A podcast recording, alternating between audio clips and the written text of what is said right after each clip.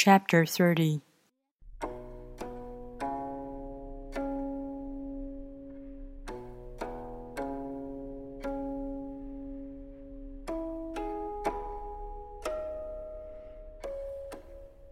Whoever relies on the Tao in governing men doesn't try to force issues or defeat enemies by force of arms.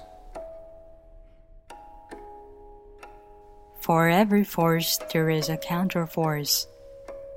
Violence, even well intentioned, always rebounds upon oneself.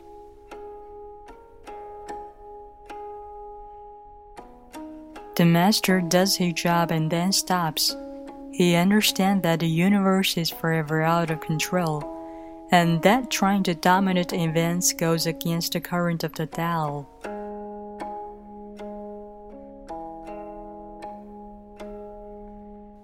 Because he believes in himself, he doesn't try to convince others.